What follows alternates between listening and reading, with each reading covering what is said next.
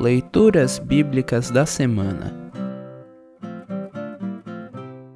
O salmo para o primeiro domingo após Epifania é o Salmo 29. Para compreender melhor este salmo, ouça esta breve introdução.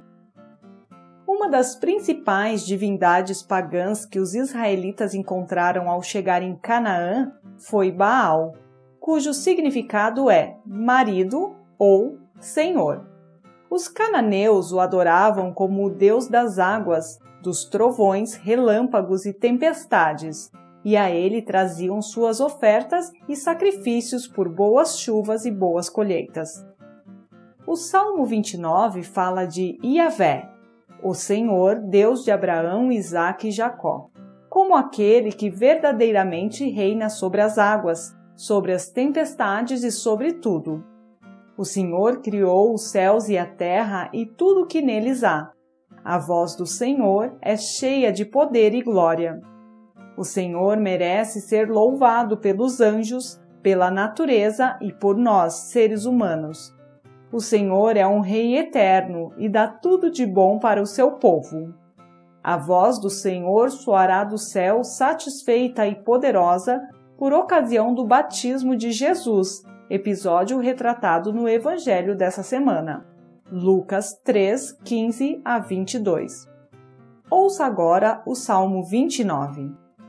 Salmo 29. Título: O poder de Deus na tempestade. Salmo de Davi. Anjos, louvem a Deus o Senhor, louvem a sua glória e o seu poder. Deem ao Senhor a honra que ele merece Curvem-se diante do Senhor, o Santo Deus, quando ele aparecer. A voz do Senhor é ouvida sobre as águas. O glorioso Deus troveja e sobre os mares se ouve a sua voz. A voz do Senhor é cheia de poder e majestade.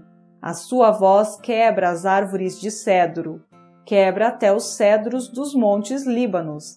Os montes Líbanos ele faz saltar como bezerros, o Monte Hermon ele faz pular como um boi novo. A voz do Senhor faz brilhar o relâmpago. A sua voz faz tremer o deserto. O Senhor faz tremer o deserto de Cádiz. A voz do Senhor sacode os carvalhos e arranca as folhas das árvores. Enquanto isso, no seu templo, todos gritam: Glória a Deus!